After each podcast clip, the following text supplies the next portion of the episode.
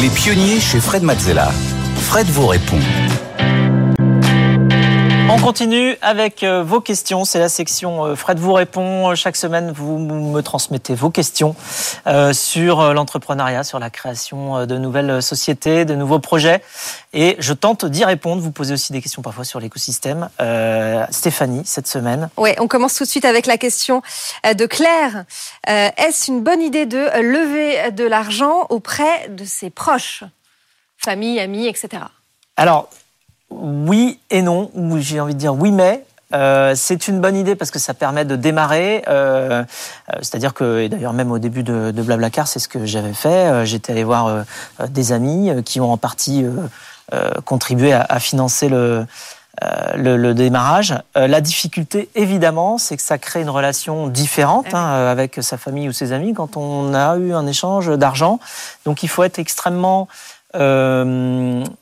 prévenant euh, vis-à-vis des risques que ça représente et être capable d'aller bien expliquer à toutes ces personnes-là qu'on connaît bien, que ce soit sa famille ou ses amis, que euh, l'argent qui est investi dans une société en démarrage, euh, ce n'est pas un placement mmh. au sens classique du terme, c'est pas quelque chose sur lequel on peut dire ça va rapporter, j'en sais rien, 1, 2, 3, 5, 12% par an. Non, c'est absolument pas comme ça que ça fonctionne. c'est un investissement dans le sens où ça peut valoir beaucoup, un peu ou rien du tout.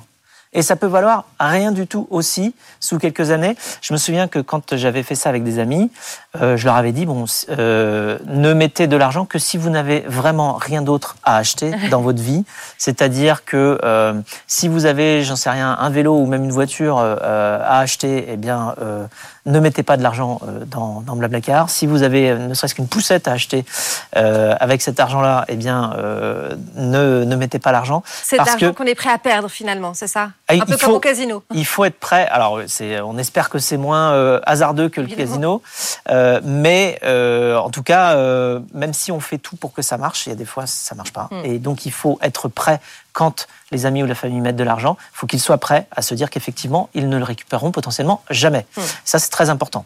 Euh, donc, et puis encore une fois, après, il faut rappeler aussi autre chose. Euh, toutes les sociétés et tous les projets n'ont pas besoin de lever de l'argent. Il y en a beaucoup qui peuvent se développer directement en ayant une activité qui puisse être rentable assez rapidement dès le début, euh, sous une forme de, de, de, service ou de produit qui ne demande pas forcément euh, un investissement colossal au démarrage. Et donc, il ne faut pas toujours penser que lever de l'argent, c'est une obligation. Loin de là, il y a plein de business qui démarrent sans euh, lever d'argent et qui fonctionnent très bien. Hmm. Allez, on enchaîne tout de suite avec la question de Thomas. Comment conserver la, la créativité des débuts quand l'entreprise grandit, se structure et se segmente? Alors, la créativité, euh, c'est un état d'esprit. Euh, C'est-à-dire que c'est pas. Euh, on n'a pas des, idées qui tombent du ciel. Euh, par contre, on a des idées qui tombent d'une attitude. Euh, c'est-à-dire que c'est une attitude ouverte aux possibilités et euh, à une ambiance de travail qui est créée aussi et qui laisse la possibilité à chacun de s'exprimer, qui laisse la possibilité à chacun euh, de d'aller donner des idées qui parfois sont pas les bonnes et des idées qui parfois sont les bonnes. Et donc, il faut surtout pas empêcher chacun d'aller s'exprimer dans l'entreprise. Donc, en fait, pour conserver sa créativité, il faut conserver l'attitude qui et euh, qui, qui, est propice à cette créativité. Alors, euh, j'en parle d'ailleurs dans, euh, dans le livre Mission Blablacar euh, que, que tu as là. Que j'ai là. Euh, notamment, on étudie la créativité chez Pixar. Alors là, c'est encore autre chose. Chez Pixar, ils font des films d'animation qui sont d'une créativité absolument incroyable. Et ça se fait en groupe, ça se fait. C'est une créativité collective où chacun apporte des idées.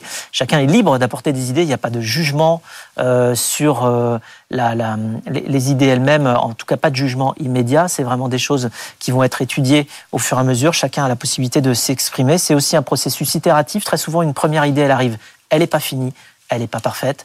Euh, loin s'en faut, et il faut affiner pour faire converger et arriver vers quelque chose qui, euh, qui fonctionne vraiment.